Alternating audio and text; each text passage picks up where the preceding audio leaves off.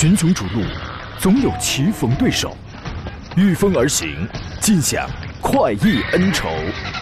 享受人车合一的至臻境界，你首先需要选对最合适的宝马良驹。二零一七精彩汽车生活从这里开始，买车意见领袖，权威专家团队聚会团购买车，专业评测试驾，主持人杨洋为你客观权威解析。这里是 Up Radio 购车联盟。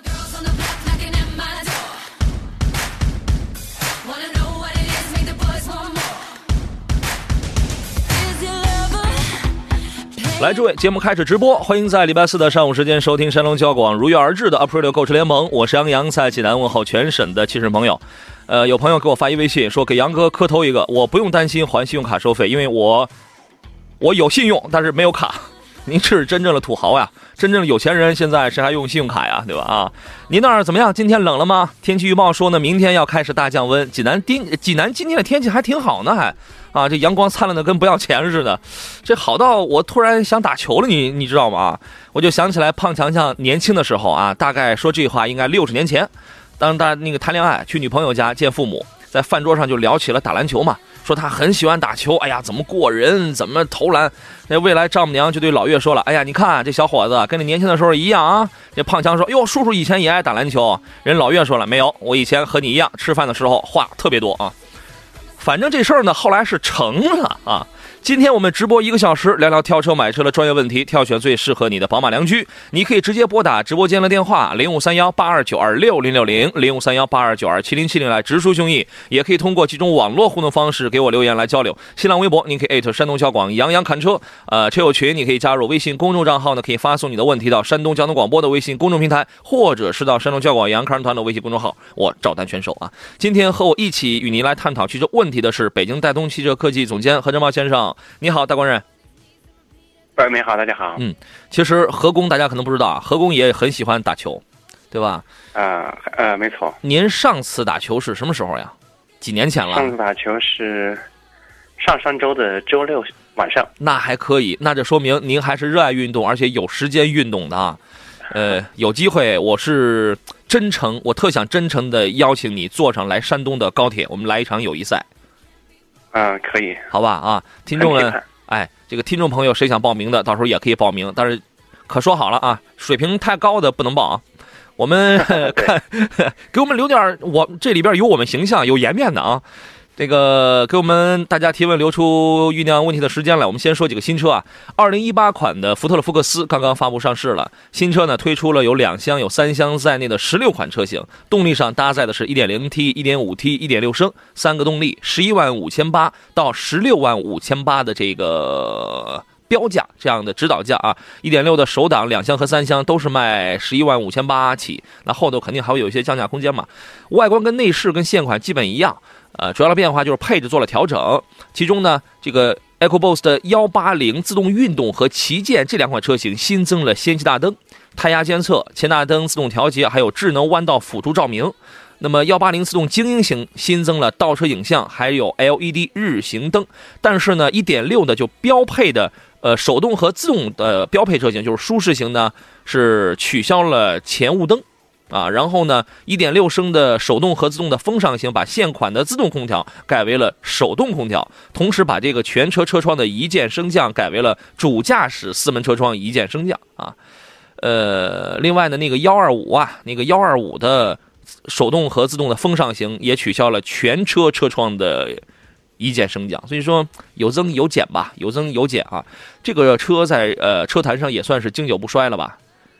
您对它的评价是什么？呃，福克斯的话，只只能说，之前来来讲的话，因为它的同呃竞品的话，都是在不断的进步。嗯。呃，它的这些个有增有减的话，我说我只能给它带来一一句这个忠实的这种警告，就是不是警告啊？我也没有这个权利去说这些事。但是，以它目前的这种状态来讲的话，它期望市场有一个好的市场反馈，我估计是比较难的。福克斯现在市场的。啊，这个的销量的话，它也是不温不不不温不火。嗯，前两天相相比，呃，高尔夫的这个呃产品来讲的话，它的竞争力真的是比较弱的。嗯，呃，前两天高尔夫出来之后，那个也挺贵，是吧？那个呃，一八款的速腾，一八款的高尔夫，然后这个出来之后，反正指导价标的也都挺高啊。呃，还有一个新车呢，是刚刚发布的这个官方图，也是二零一八款的昂科威。呃，下个礼拜就是二零一七的广州国际车展，您去车展吗？啊，广州车展的话肯定去不了啊。那我我可能也是不去啊。呃，然后呢，今年据说在年底之前它就能够上市。呃，二零一八款的这个昂科威呢，它它在设计上会用一些家族的最新的设计语言。你比如说，呃，那个脸啊也会做一些调整。然后别克家里的有一个智能互联科技叫做 eConnect，然后也会用在这个车上。同时，二八 T 车型，请注意，二八 T 啊，就是那个两点零 T 排量的这个车型将开始换装九速的变速箱。啊，我觉得这个算是一个大的升级吧。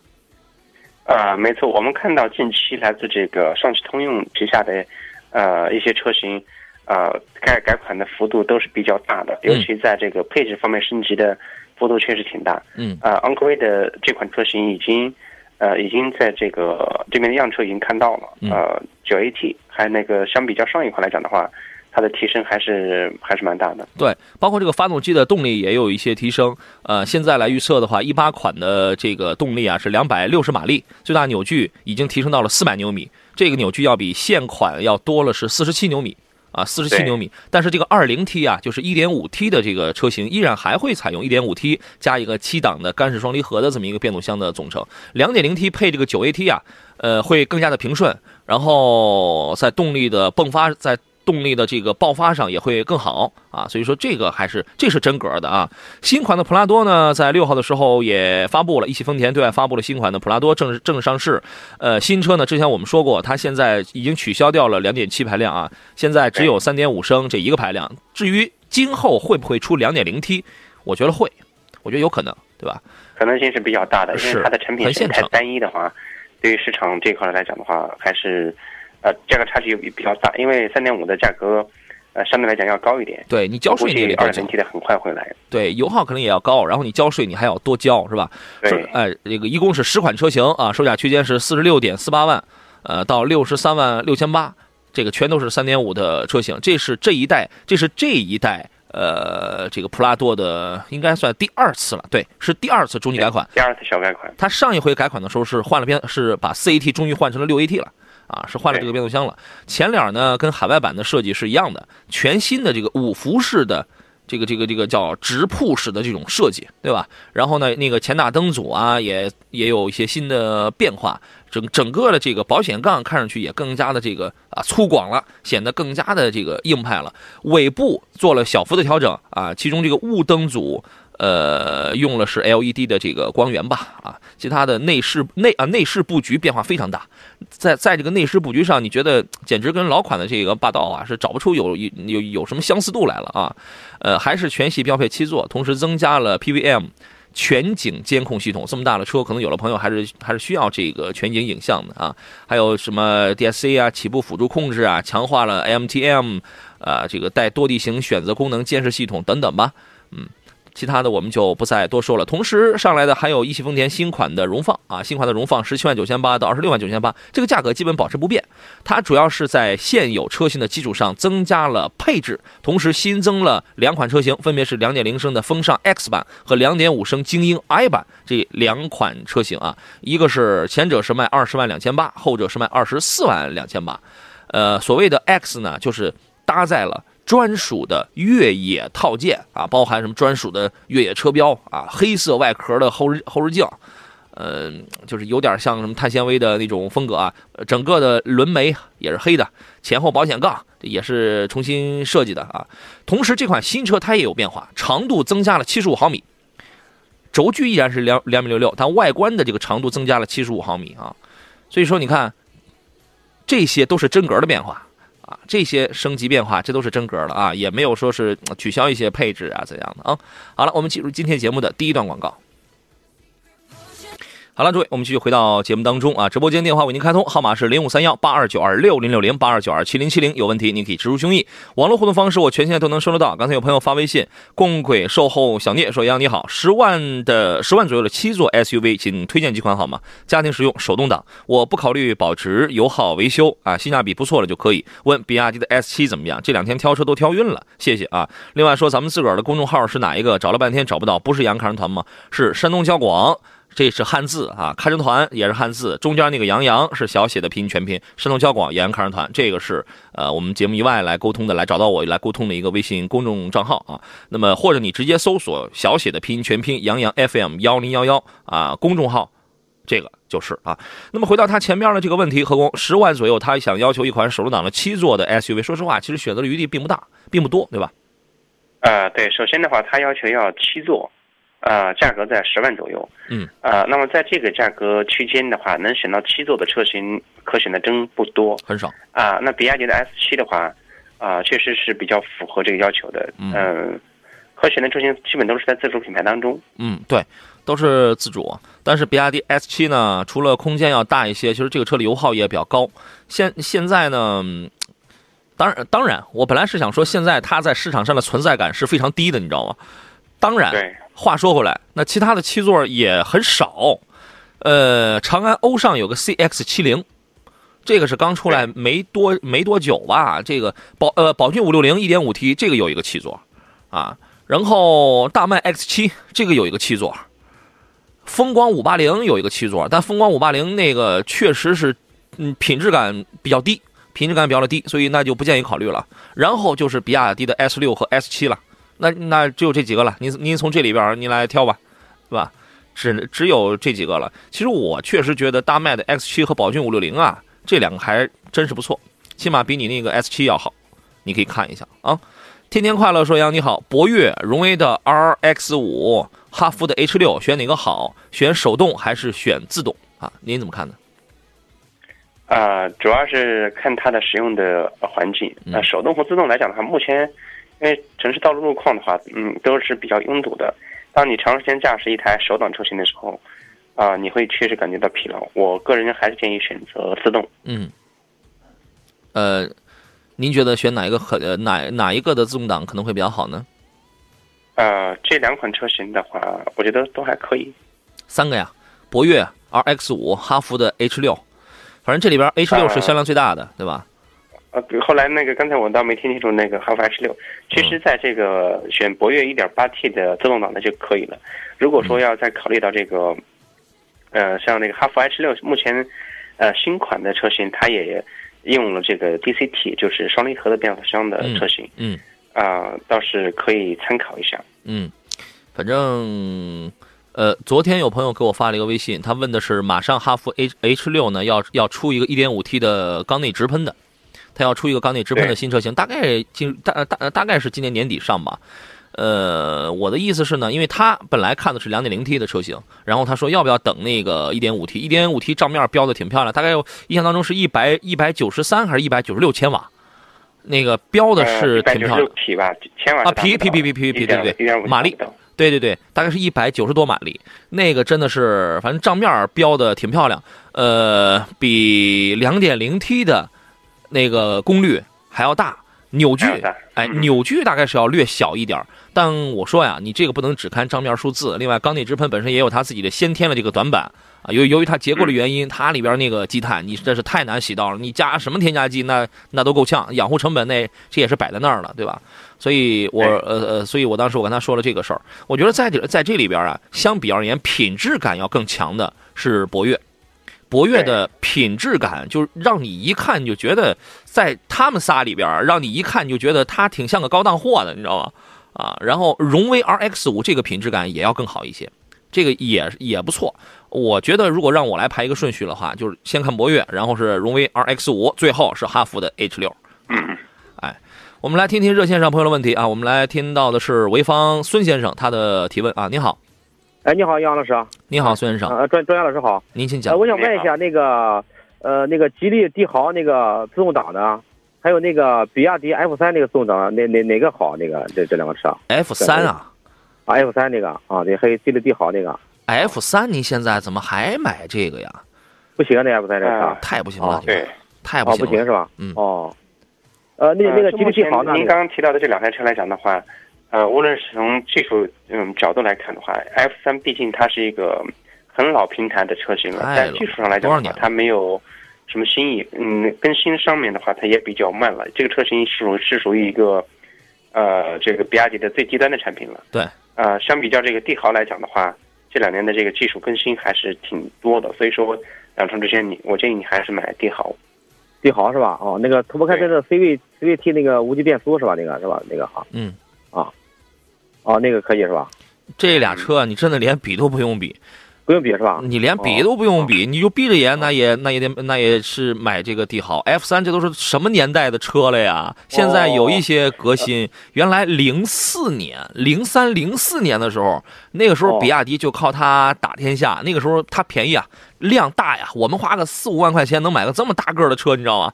但是后来卖，当时卖的特别的多，后来直接就是爆发出有太多的一些个问题。因为就是萝卜快了不洗泥嘛，虽然现在人家也更新了，也叫二零一六款了，对吧？哦。但是说实话，这个车的时代已经过去了。哦哦，还有我想问一下，那个朗逸那个一一点六的那个自动挡和那个什么的，和那个标致三零八的那个新款那个，这这这两款车哪个比较比较好一点？您是多大岁数？是干什么用？是经常跑一些什么样的路啊？我是就是跑这个城市路啊，就是我那个四四四十岁。哦，那我觉得买个朗逸吧，朗逸是吧？对，还经济。朗逸这个车型的话，一点六的车型还是还是比较那个皮实可靠的，所以说就那个那个经典的是吧？经典朗逸是吧？对，比较经典的。呃，相比较而言的话，朗逸还是可选性比较好。哦，行行行行行行，好嘞好嘞，那您琢磨啊。好嘞，谢谢你啊。好嘞，祝你们这个节目越办越好啊。好，谢谢谢谢。那个 F 三你就千万别考虑了啊。好嘞好嘞，谢谢杨老师啊。好嘞，拜拜拜拜拜拜。嗯嗯，拜拜拜。这都多少？这个这都多少年的产物了？这是，呃，科技兵说，杨哥，请评价一下锐界四驱豪锐怎么样？现在买有没有团购啊？暂时没有，没有这个车的团购。呃，锐界两驱豪锐与四驱豪锐这两个这两个的可推荐性是非常高的啊。四驱豪锐，您觉得这个车怎么样？啊，这个车现车的话，我去看过，也去试过。嗯嗯。实际上，整车的这个。啊，品质感包括呃这个道路的路感，那个开驾驾驶的这个操控各方面的话，我觉得都还行。嗯，二点零 T 的动力的高功率的，配合六 AT，变速箱反应稍微有点慢。嗯，但是正常来讲的话，不是像我这样的一个啊操控喜欢这个激烈驾驶的这个车友来讲的话，那款车是足够用了。啊，而且目前来讲的话，它的市场优惠幅度也还可以。嗯，呃，我觉得是可以考虑的四驱版。对。巡航状态下，我为什么当时我是推荐两个好锐版啊？因为，呃，首先呢，动力，因为两点零 T 的这个锐界，我我个人确实也只能觉得这个动力反正也是够用吧，对吧？就就当是够用了。巡航状态下比较稳定，然后比较沉稳，这个路感也比较扎实。然后，呃，你可能需要的那些个功能性的配置。十一月五号起，福利彩票双色球复式投注，一等奖嘉奖四亿，六等奖特别奖五亿，连续二十期派奖九个亿。群雄逐鹿，总有棋逢对手，御风而行，尽享快意恩仇。享受人车合一的至臻境界，你首先需要选对最合适的宝马良驹。二零一七精彩汽车生活从这里开始，买车意见领袖、权威专家团队聚会团购买车，专业评测试驾，主持人杨洋为你客观权威解析。这里是 Up Radio 购车联盟。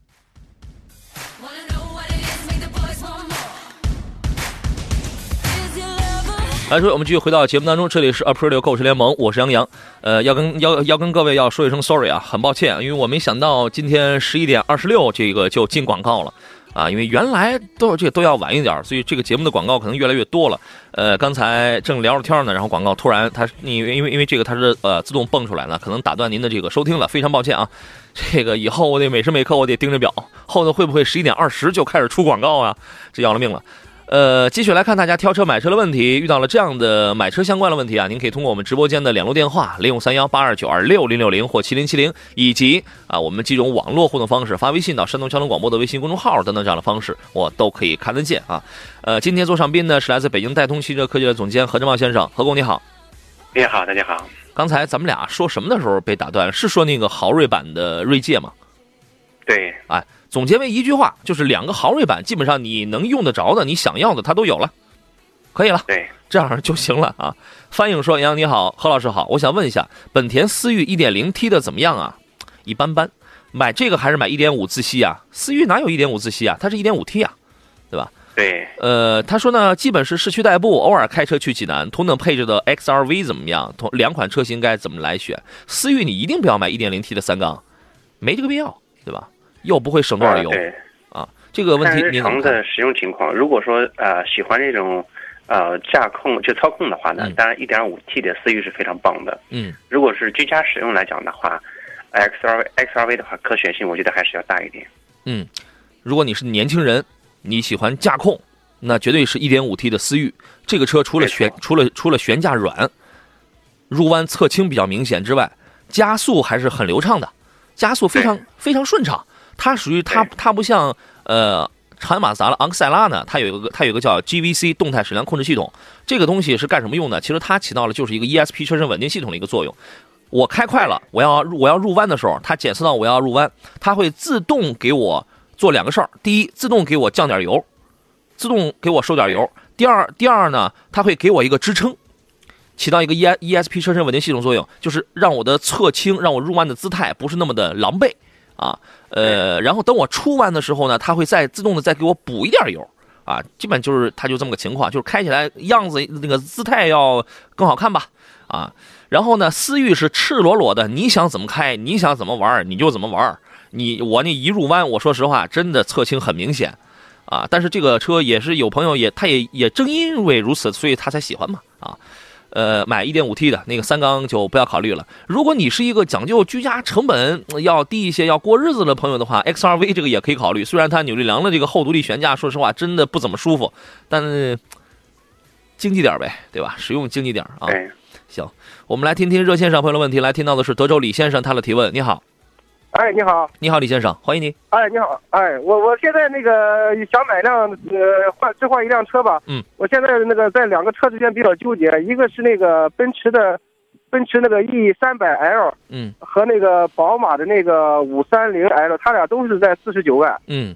哎，这这两款车的话，要是咱我就是在市里开，嗯。哎，不得不得出远门，家庭用吧，也兼点商务，你看哪选择哪一个比较好？嗯，这又是这两个对手。对这两个对手的话，它的风格上确实有很大的，呃，其实还是有一些细微的差别啊。嗯首先在这个，呃，内饰方面的话，奔驰它的，呃，内饰细节做工方面，啊、就是改款之后，哦，这个 W 二幺二幺三的这个车型呢，确实是非常棒的。呃，外观的话也像这个小 S，然后内饰的双大屏，然后一些细节非常棒。呃，但是你的驾控就操控的体验的话来讲的话，相比较宝马五三零的话，还是略有差别。这台这两台车，如果说你要长时间自己来开、自己来用的话，我个人倾向可能还是会选择宝马五三零。嗯哦，还是那个宝马五系是吧？对我要我选的话，我可能还会去选择宝马五三零。我也一样这个奔驰的话，有很多车友他会喜欢这种风格。嗯这两台车的话，确实，呃，确实你买的时候是会会会比较犹豫一点。其实奔驰的呃呃不那个那个五三零啊，到了到了五三零的话，动力要好很多，然后内内饰的商务气息不比 E 级差，不比 E 级差，然后整车比 E 级更讲究轻量化。为什么有有朋友反映说这个奔驰 E 级这个裙底现在用了很多在国外用这个全铝的，到了国内是用了这个钢的，是不是偷工减料？真不是，它真不是为了偷工减料，是因为奔驰在国内的工厂的生产线的技术，它无法去把呃，你比如说有些部件该是钢的，有些部件该是铝的，它无法去把这些技术像宝马的铆接胶粘技术一样给弄在一块儿。简单来讲就是这个，就是国内的奔驰的生产线技术它就达不到这个，但是宝马的可以，宝马的铆铆接胶粘技术，这个它算得上是一个专利了啊！什么我我管你是塑料的，这个还是钢的还是铝的，我就能弄到一块儿，而且还不出事儿，还很安全。哦，对，这两款车吧，我都都试驾过，嗯开起来确实觉得还是宝马那个，呃，驾驶起来那个比较轻松一些，啊、呃，好像，哎、我我呢，五三零，我我哎，我开的也，我当时开的也是五三零。我觉得给我一个不太喜欢的地方，我觉得就是方向盘太太轻。你 你有没有觉得方向盘太轻了？哎，那个这个的我倒没感觉，就是觉得开起来很轻松，对，很灵活，它就基本上能转向什么的。对对对。一级吧，好像有点这个发沉。啊，对，因为因为我现在我现在开的是个天籁吧，嗯，呃，它那个本身它那个天籁就比较沉，所以我开这车也感觉不出来那个呃有有有有有那个什么变化。我吧，就是有的时候开车吧，我还是喜欢那点带带一点阻力的，带一点阻尼，有点那个质感的，因为它这个车它是它也想去追求一些操控感嘛，所以它那个方向盘它它那个转向它会设计的相对而言确实比较的轻。啊，我觉得也也就这点让我不太舒服，其他的都挺好的。呃，在在在内饰方面吧，我觉得五三零还不如那个呃奔驰那个庄重，它那个那个那个前面仪表盘那块显示的那那那个比较显豪华一些，好像那个科技性还多一些，是吧？呃，其实其实有的时候我也我也在想啊，弄两块十二点三英寸的屏，然后连连在一块对驾驶员有没有用？驾驶员开着车的时候会不会去看这些这些东西？哎。呃，何工，刚才既然呃这位先生他说到这个屏啊，你知道宝马的那个屏啊，它是支持第一手势控制，第二手势控制没错，第二是那个用那个 iDrive 那个手写控制，然后手写手势控制，第第三触屏控制，它是支持这三这三种，而奔驰达不到，奔驰哦，对吧？这个您您去试过，您肯定也是知道的。对对对对，再一个我我不喜欢奔驰那个档，我觉得很不方便。我我因为开惯了 咱这种这种车，我它那个档我我觉得特别不喜欢。哎，这个我跟你说，这个就跟我一个朋友，他前两天去那个新西兰，这个他回来之后呢，他说：“哎呀，我怎么这两天在路上明明想打转向灯，但是老是开雨刷呢？一样的，你知道吧？”嗯嗯，您走不走吗？好，嗯，哎，好，谢谢谢谢啊，啊，不客气，好嘞，好嘞，再见啊，哎，再见，嗯。呃，青岛会飞的胖子他说：“杨你好，一七款的一点六的速腾，十二万七千九，值得入手吗？关键是哪一个配置啊？一八款的速腾不是刚刚出来吗？这是需要看配置的。实际上的话，这次我们看到一汽大众新款的一些车型上市之后，嗯，它其实上市的价格跟上一款车型的话，呃，上市价格呃几乎差别不大。嗯，但是这车型上市之后呢，呃，接下来的优惠肯定会来。以目前的市场的情况来看的话，优惠都会来。所以说。你要买一八款的车型的话，稍微等一下。嗯，对。如果如果你是一七款的话，请说明一下，看你的这个配置是什么啊？七宝他爹说，杨哥最近听节目说，如果有一千万的话，很多人的 dream car 是 Panamera。如果入手的话，应该怎么来选？如果真有一千万的话，我说实话，谁还买 Panamera 呀？Panamera 这个顶级那个那个 Turbo Turbo Sport 那个那个才两百才两百来万。对吧？那你要一千万，你这干你你干嘛使啊？但是 Panamera 确实是最优美的保时捷，911是最性能的这个保时捷啊。这个毫无疑问，你要是你给我一千万，我立马我分分钟我给你开一个兰博基尼 Aventador，然后我给你开一个劳斯莱斯幻影，我给你开一个阿斯顿马丁，那个那这些才是一千万级别的车啊。呃，他可能是要买这个 Panamera，然后该怎么来选择呢？我觉得这个还是看还是看钱。对吧？对这个你呃购车的预算钱到位了，那这个车型可选性就很大了。在这个价位区间的话，嗯嗯，真的你要是喜欢的话，那就是喜欢就买的这样的一个呃抉择，并不是说就是你买还不买的问题。对，普普通通的买一个这个行政加长版的三点零 T 的，我觉得这就挺好，百来万是吧？对。呃，你猜你猜，说我问一个问题：贴带颜色的车膜需要改大本儿和行车证吗？那当然。大本也需要改，呃，大本的话不需要，就是在行驶证的话需要重新备案去。对你行车证，你这个你是需要先去申请，人家同意之后给你重新拍一个照片，对吧？这个就等于是您备案了啊。好了，进入今天节目的最后一段广告。好了，诸位，我们继续回到节目当中。这是今天最后一段节目啊，继续来看大家挑车买车的这些问题。呃，刚才问那个速腾的朋友，青岛的会飞的胖子，他又补充了一下，他看的是一七款的1.6的自动舒适版的那个速腾，啊，现在卖他十二万七千九，值得入手吗？嗯，我觉得这个价格高了几千块钱吧，您觉得呢？呃，这个价格的话，主要是看，因为这这每年的十一月份这个季节的话，是购车的一个。呃，比较好的时机，因为各个这个商家 4S 店的话，都是有一些比较大的一个优惠幅度。对，呃，我倒是建议您可以在当地，呃，周边的话多看多呃了解一下这个赛事，多去看看车。对，我觉得您可以再再谈一谈，或者再怎么样，因为这个车现在差不多降幅在三万左右，对吧？你要是按三万左右，原来它呃指导价是十五万的车，因为现在一八款的已经出来了，一八款的刚一出来，实际上它的降幅就有的有，我看了一下，有的车好像都刚一出来就降四万了，就是在就是有可能就是速腾是就是一八款的速腾，你这个一七款的呀，现在差不多优惠会在三万左右，你要按三万左右的话，那也是十二万刚冒头啊，对吧？应该也到不了十二万七啊，是吧？您可以参考一下，你比如说看看是不是可以再下个少则下个两三千，然后多多则来个六七千，你再谈一谈，你再谈一谈啊，我认为是可以的。呃，在路上这位朋友问的是两厢的福克斯、飞度、Polo、标致二零零八自动挡，怎么还出来二零零八了呢？这个请推荐一款，看的都是自都是自动挡。这些车型的话，相对来讲还真是我我不知道它的预算是多少。如果预算要呃少一点的话，那飞度是可以考虑一点五的 CVT 飞度，嗯，这个车是比较经济实惠的，嗯，然后价格再高一点的话，二零零八我觉得可选性不大啊。然后福克斯的话呢，呃，主要是看选的是哪个配置，是一点六的还是这个？要按这个价格区间来讲，我估计他选的应该是一点六的，嗯。嗯，呃，这个车型的话也可以考虑一下，因为车的自重比较大，一点六的福克斯开起来的话可能会比较沉，油耗相对大一点，嗯。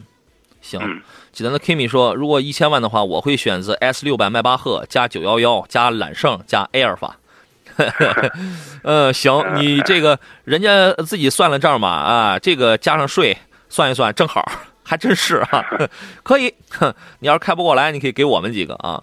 呃，老团伙钢蛋说，请问北汽 BG 八零这个车怎么样啊？这个性能怎么样？可以入手吗？啊，首先这个车的呃，这个底盘它也比较扎实，嗯。呃，外观造型各方面的话呢，是让很多喜欢玩玩越野的一些车友的话，会比较这个青睐这款车。嗯。但是这样来讲的话，它的动力总成的话呢，呃，号称是来自萨博的一些动力，但实际上发动机技术相对呃不是很先进。嗯。但是配合这个车来讲的话，也只能说将就够用。啊，价位的话呢，也还可以。就反正车身很硬朗哦。对，车身很硬朗，比较这车身比较小众一点。玩越野的一些车友的话，他们可能会去考虑这个车型。嗯，喜欢玩的话，我呃，因为你你可能没有什么其他的就是太好的选择，对对吧？啊，李祥国说，凯迪拉克的 ATS、x TS 和宝马的420哪款性价比更高、更保值嘞？嗯，保值方面来讲的话，那个凯迪拉克的车型保值率，确实说实在真的是一般。但是我们看到。呃，它在目前来讲呢，整个市场的，呃，价位上的话，这个车这个这个车的价位确实优惠幅度是比较大，在配置各方面也是比较丰富。嗯，呃，两这车的话，就这两台车，就我觉得还是去试一试。如果你真要说保值的话呢，首先啊，你给一个条件，比如说你是要开几年，因为五年以后啊，五六年开外啊，你相同价位的车，整体而言，在保值率上它差不出个几千块钱了。所以我们可以说几乎是一样的。真正真的五六年之后，你你可以不用谈什么保值的。呃，对于对于这样的车型，你如果就开个两三年就要卖的话，开个三四年就要卖的话，那肯定是三二零相对而言它要更保值一些。然后说哪一款性价比要更高呀？呃，是个价位的问题。三二零长轴入门的话，现在价格差不多在二十五万左右。ATS 的 L 呢，现在有的地方降价降的比较厉害，二十一二万就能买。对吧？二你二十四五万也能买个配置好的这个这个这个这个这个八 AT 了。然后呢，叉 TS 啊，新款叉 TS 是刚刚出来，我觉得它是二十九万二二十九万九，是不是二十九万九千八还是二十九万九千九起的那么一个价格？我觉得这个价格也很便宜，这个价格也很便宜啊。讲空间啊，讲这个派啊什么，比那个三二零要这个大很多，要要就高一些，对吧？所以说呢，你看一看。你是个人开，你如果是个人开的话，ATS L 和三二零这是一个对手。AT 的悬呃后排短小，悬架硬不舒服，但马力大，直线加直线加速，这个是大马力车，两百七十九马力吧。三二零呢，你选一个低功，一百八十四匹，这个呢变速箱好，换挡也很快，所以它虽然马力不大，但是你会发现它比 AT 也没慢多少啊。这个而且它呢。呃，发动机、变速箱匹配的要更均衡，它要更均衡。但是你同时又要兼顾一些商务使用，你要有派，要有面的这个东西的话，在在这个时候，新款的 x T S 它的性价比这是最高的，是吧？所以说你得变换着不同的角度来考虑啊。呃，那就不再多说了。来看一下其他人的问题。青二演一对埋菜说：“杨你好，我的 Polo 手刹松了，我就自个儿用扳手啊，把那手刹拉杆后面的螺丝紧了几扣，啊，一直保持拉四五下就能拉住的这个状态。现在那个螺丝棍儿已经没有丝了，该怎么办？”呃，这个都是疑难杂症啊，这是。呃，手刹这些东西，我建议个人还是不要随意的去调它，哦，因为它你必须得要给它一定的这个。呃呃，这个活动行程，你把你把它调得很紧的话，实际上，实际上它的自由活动行程已经很小了。嗯。呃，并不是说手刹勒得越紧越好。嗯。嗯。所以说，你会给他一个什么样的建议呢？如果坏了的话，那就换一下就是可以了。行，刘刚的问题，我想问一下东风。景逸的 X 五 1.5T 尊享版手动的车啊，这个车怎么样？我看好这款车了，可是我听朋友说小毛病挺多的，呃，能帮我分析一下吗？油耗大概是多少？正常情况下，1.5T 手动的这个油差不多都会在七八升左右，七八七八个七八升油左右，对，大家都差不多。高，看你的行驶路况，八九升、十升都都有可能。嗯，那您觉得这个车怎么样？值得推荐吗？这个车型的话，说实在，同价位区间，现在我们看到自主品牌当中。还是扎堆的，尤其一点五 T 的车型还是扎堆的。嗯，啊，主要看配置，然后看这个价格。嗯，您推不推荐吧？嗯，我不太看好这个车，是吧？嗯，那就看看别的吧。推油渣的小青年说，奥迪 Q 七的 2.0T 和宝马 X 五的两点零啊，他那个刚才说到320啊，我还想那个多说一句，嗯，是不是明年明年2019款的新三系要出来？呃，对，它现在的呃三系的话还是 F 三五，还是这个呃底底盘系列的话还是没有更新。呃，像在这个车型方面的话，它应该是很快也要进行更新了。对，所以说现款的三系，说实在的，这个它的竞争力已经已经不像之前那么强了。嗯。呃呃，买的人其实就是冲着操控去的，对吧？对。呃，二零一九款呢，很有有可能啊，我猜啊，有有可能还会用这个五系那样的 Clear 平台，你觉得这个有可能吗？呃，它的平台肯定会换的，因为呃，整个这宝马的车型的呃新款车型的调整的话，都是在呃都是在跟那跟进。嗯，三系的话那是很快了。对，前中网呢会更加的饱满，更加的夸张，整个灯组也都换了。有人喜欢，有人不喜欢的那个手刹，传统机械手刹要换成电子手刹了。电子了，啊，你们是不是有人很高兴？是不是同时有人很失望？是吧？退油渣的小青年问的是 Q7 的 2.0T 和宝马 X5 的 2.0T 哪个要好一些呢？首先这样，我要给一个中肯建议。呃，您的购车预算确实有限的话，那么你是非要买这个车的这个入门版的车型。那么两款车型之间的话，我倒觉得你可以考虑这个 Q7 的 2.0T。嗯，呃，如果说毕竟它是新全新的改款，呃，改款车型，而宝马 X5 的 2.0T 的话，呃，实际这个车型的话，它是呃 F15 它的时间是比较要要早了。嗯，啊，它后续也会有一些改款车型上来，所以说在技术方面，啊，奥迪 Q7 可能会更更好一点。嗯，呃，在动力方面来讲的话。二点零 T 只能说够用，你别指望它有太强劲动力。嗯，那日常用车用的话也足够了。行，最后一个问题吧，剪不断的乡愁说：“杨你好，何老师好，比亚迪秦八零这个车怎么样？开网约车合适吗？客观给个评价吧，谢谢。这个我没开过，呃，你有了解吗？呃，开网网约车的前提条件就是一是可靠性，第二是这个车的这个呃费用的话要要要低。嗯，呃，这两大满足这两点呃就可以，您可以跟同行。呃，调查一下，因为我们没有呃长时间驾控使用这个车，没有发言权。对这个我也没有，我也连试驾也都没试驾过。它属于是一个插电混，啊，它它是一点五 T 的一个插电混，当然纯电的状态下跑的不远，大概也就是八十。我印象当中好像之前那个资料说是八十公里左右吧。呃，这个您问问有没有拿这个车去那个跑过的，或者有没有车主？咱们后头节目当中咱们征集一下有没有这个呃车主是吧？啊。